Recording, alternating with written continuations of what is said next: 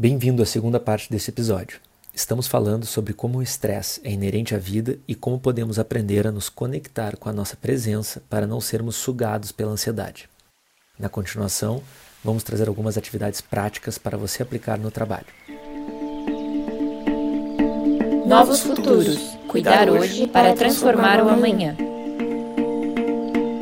Talvez para você possa parecer bobagem ou até faça sentido, mas na hora você acaba não fazendo. Porém, os rituais, ou se preferir, as dinâmicas de grupo, são recursos simples e muito potentes para gerar condições de bem-estar em times de trabalho. Vou dar um exemplo e propor uma prática. Vejam só. Em geral, no dia a dia das empresas, vamos entrando e saindo de reuniões que, na verdade, são encontros para tratar diferentes assuntos. Cada uma tem um foco diferente, com diferentes objetivos e necessidades. Vamos pensar juntos agora. Em geral, como esses encontros começam? Como eles terminam?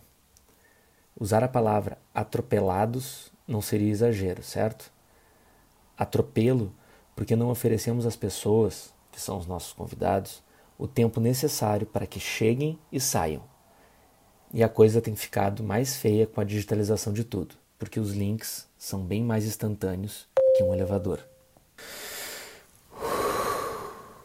Então, o que pode ser feito para reduzir todo esse atropelo? Bom, antes de tudo, você tem que acreditar que esses rituais são importantes, depois passar a colocá-los em prática.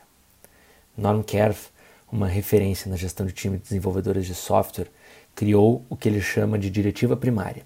É um ritual para abrir reuniões de retrospectiva, aquele tipo de encontro que se faz um resgate de como foi o processo de trabalho e as entregas do time.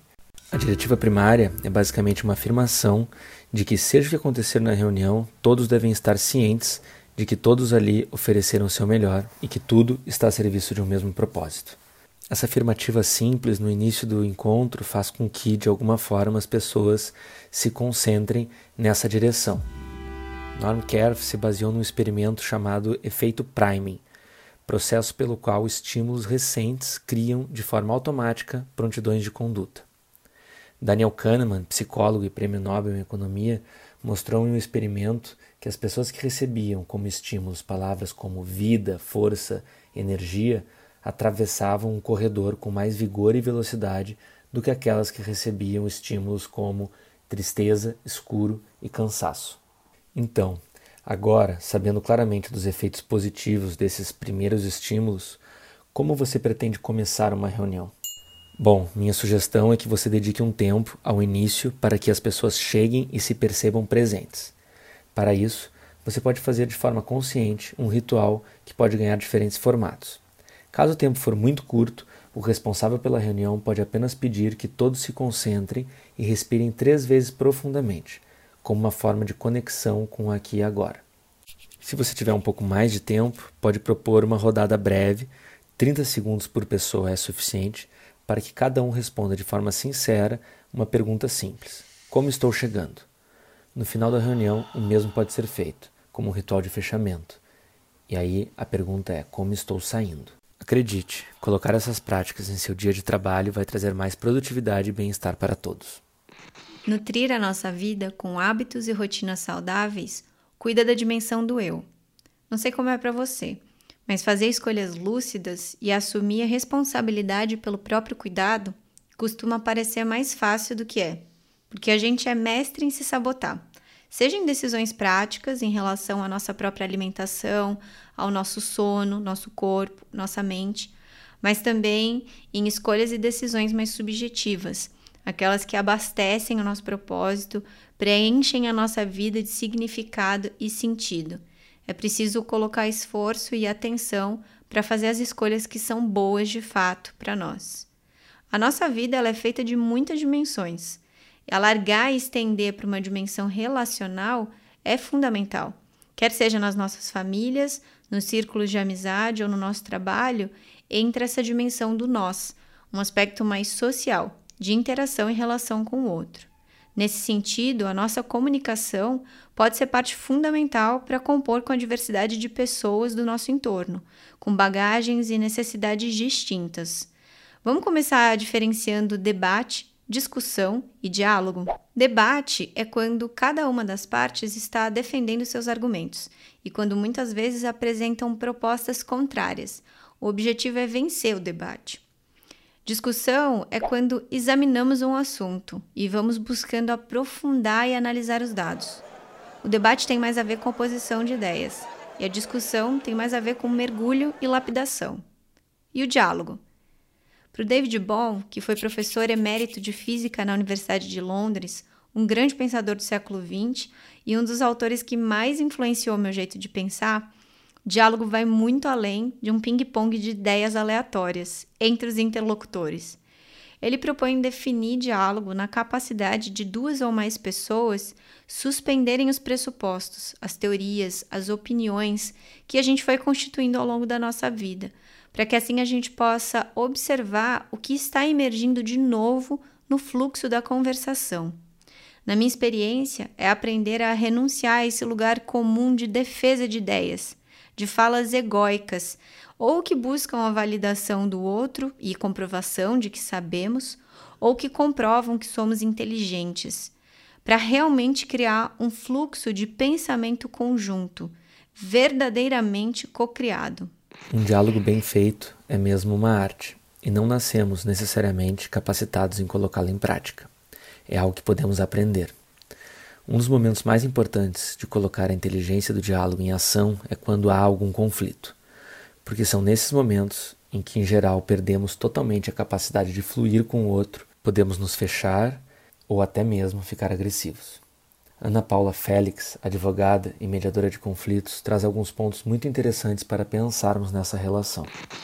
Mas, num certo momento, eu comecei a a sentir um certo desconforto em relação à maneira como as pessoas lidavam com as suas diferenças uh, no processo judicial, que era com que eu trabalhava basicamente. Eu comecei a pensar que tinha que ter um jeito diferente de fazer, porque eu via as pessoas enfrentando aquelas verdadeiras batalhas na justiça e ainda que elas saíssem uh, vitoriosas no caso, né? Então que elas tivessem o seu caso acolhido, né, o seu pleito acolhido pelo juiz, elas não saíam com uma sensação de satisfação. Né? Não saíam se sentindo verdadeiramente vitoriosas e, e aquilo gerava um desgaste uh, para aquela pessoa e para aquela relação, né? Porque em muitos casos existe uma relação uh, que foi uh, rompida, não necessariamente rompida, mas machucada por aquele processo. Então eu realmente comecei a, a, me desiludir muito com aquela maneira de fazer e de lidar com conflitos. Comecei a estudar sobre a maneira como as pessoas se comportam e como elas uh, tomam decisões conjuntas, né? como elas conversam entre si e como elas entendem uh, essas diferenças que existem entre elas e como lidam com isso. Né? E me encontrei então com a mediação de conflitos. A Ana Paula tocou em alguns pontos sobre comunicação, um tema inesgotável. Parece que quanto mais a gente estuda, menos a gente sabe. O que eu percebo é que, às vezes, são com as pessoas que mais amamos que enfrentamos os maiores desafios de comunicação, ou quando os assuntos são sensíveis e nos deixam desconfortáveis ou até instáveis. A gente tende a derrapar nessas horas nas conversas. Eu aprendi algumas coisas ao longo dos anos, estudando e principalmente praticando comunicação. Divido aqui nove reflexões. Primeira, no automático, sem presença, podemos reagir às conversas difíceis, fugindo ou explodindo em agressividade. A gente às vezes prefere um tipo de reação ao outro, mas nenhuma dessas posturas é honesta ou generosa com os envolvidos. E há sim uma forma mais consciente e presente para responder. Segunda reflexão: tem gente que organiza o pensamento falando, e nem toda conversa tem um objetivo prático a ser cumprido. Podemos desenvolver a nossa tolerância e abrir espaço para o outro pensar e elaborar. Aliás, esse exercício pode ser bastante produtivo, se praticado em dupla com frequência. É importante verbalizar aquilo que a gente pensa e a gente tem bastante a aprender com isso. Basta um escutar o outro com atenção e o outro falar sem ser interrompido. Terceira, nem todo mundo te faz bem. É importante avaliar o quanto seu entorno te faz saudável e feliz. Mas me parece que a gente começou a se incomodar com qualquer pessoa que diverge. Se o outro pensa diferente, não significa que ele é ruim. Pensamento divergente é muito bom para todos nós. Precisamos lembrar que cada um de nós carrega uma história. O nosso jeito de agir e de falar, ou aquilo que a gente costuma defender, tem a ver com o que a gente aprendeu ser o melhor e mais correto ao longo da nossa história. O diálogo incentiva opiniões divergentes, e a facilitação de grupos e reuniões pode ajudar a florescer a potência de inovação desses pensamentos distintos. Quarta reflexão. A gente tem o péssimo costume de falar em nome do outro e raramente falamos por nós. Primeiro, que a nossa memória pode nos trair e aquilo que falamos não é de fato o que o outro disse. Segundo, é sempre melhor falar o que pensamos e sentimos em primeira pessoa. Quem sabe na próxima vez que você for dizer algo como: Você foi muito grosso e insensível, diga: Eu me senti sozinha e desamparada quando te vi falar assim adotando essa prática de falar em primeira pessoa e vendo o que, que acontece com o outro, que ao invés de se defender, pode começar a entender aquilo que não está tão legal, aquilo que não ficou bem para você. Quinta, a memória das pessoas com a frase a gente precisa conversar não é uma boa memória, cria desconforto. Um espaço seguro de conversa é uma construção de longo envolvimento para afinar entendimentos, criar linguagem comum e estabelecer confiança. É importante construir esse espaço diariamente para que no futuro a gente possa ver emergir assuntos delicados sem gerar tensão nem defensiva. Sexta reflexão: amenizar assuntos duros com histórias longas ou falsas nunca funcionou na minha experiência. Há caminhos para ser transparente e gentil. Uma coisa não desfaz a outra. Sétima, Criar metáforas pode ajudar a expressar as emoções e sensações delicadas, gera um clima de transparência e um espaço sem medo. A gente pode fazer o exercício de tentar descrever aquilo que a gente sente, descrevendo uma cena da qual a gente não está falando diretamente da gente, mas fazendo uma história mais lúdica em relação aos sentimentos e emoções que estão mais agudos na gente naquele momento. Isso pode facilitar. Oitava reflexão. Há um jeito melhor e amoroso de falar as coisas, por mais ásperas e desagradáveis que sejam. Esse jeito exige compromisso e prática e só pode ser construído em relação. Não dá para treinar sozinho em frente ao espelho.